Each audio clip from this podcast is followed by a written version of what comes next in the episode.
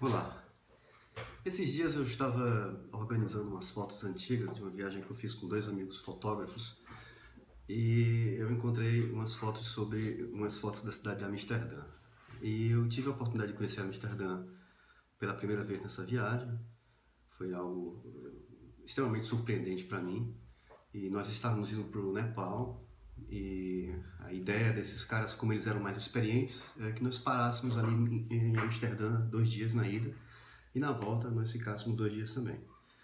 Então, assim, a primeira percepção que eu tive de Amsterdã e, e esse vídeo eu queria falar especificamente sobre mobilidade humana, que é uma coisa que a gente, sobretudo aqui no Brasil, que possuem cidades com características muito parecidas em termos de desenvolvimento urbano, desenvolvimento humano, está sempre acostumado com essas cidades confusas e com pouca engenharia de trânsito, com pouco gerenciamento à altura de outras cidades.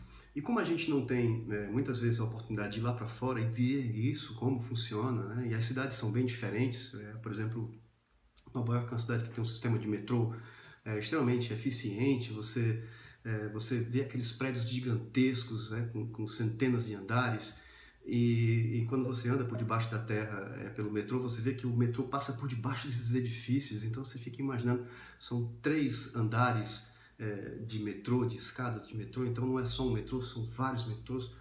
E faz a cidade funcionar, que é uma cidade é, que, que, possui toda uma característica. Londres também, é, que já tem um outro estilo de cidade. Né? Você já encontra os ônibus de dois andares ocupando o espaço de de um ônibus só, né? Então, se você quiser é, conhecer, se você quiser ir rápido, você vai pelo metrô. E o metrô tem obras de arte, artistas tocando. O Tube, que é o metrô de Londres, é extremamente famoso por ter essa característica cultural e legal de se transitar pelas ruas de Londres, né?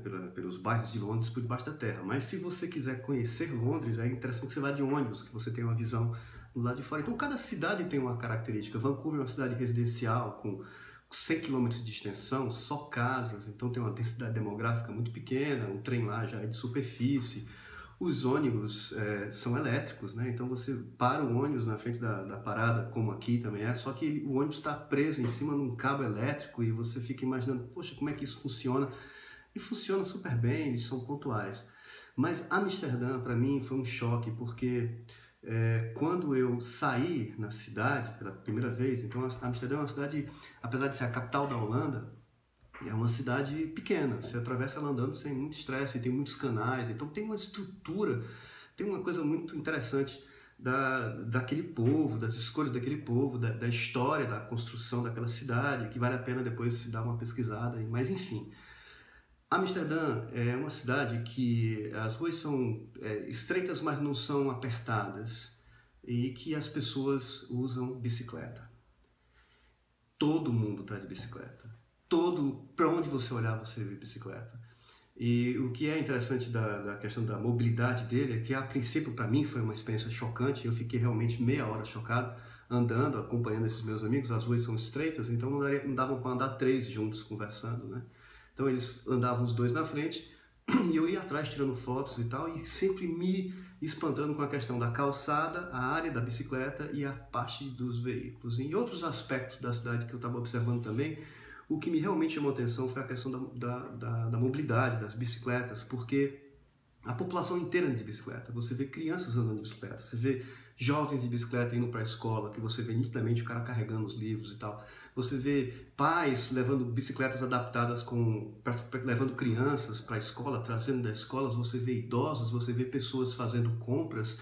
Você vê mulheres extremamente bem vestidas andando de bicicleta, isso de noite e de dia.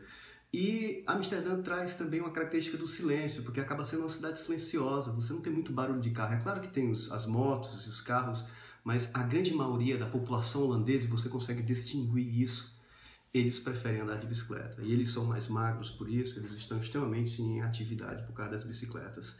É claro, a cidade é plana, ela foi projetada para isso, mas você poderia dizer: ah, mas poxa vida, se eu fosse um holandês e tivesse dinheiro, eu comprava uma super moto e ficava andando por essas ruas aqui de moto ao invés de estar andando de bicicleta. Mas parece que eles escolheram isso. É uma proposta, é um caminho, é uma cultura, é uma escolha daquele povo para andar de bicicleta.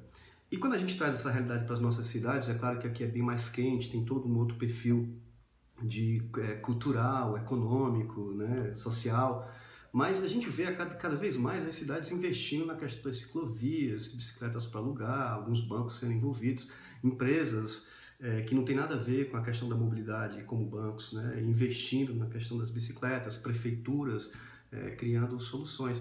E o que eu tenho observado em cidades brasileiras é que quanto mais se investe na, se investe na questão das ciclovias, mais a população passa a usar esse recurso. Então, é uma questão de gestão pública, né? a gente é, tentar, é, que, principalmente cidades pequenas do interior, a população poderia ver uma, uma possibilidade de utilizar mais a bicicleta, principalmente quando as iniciativas públicas, iniciativas privadas, né? e quando a comunidade está achando interessante que, que se siga por esse caminho.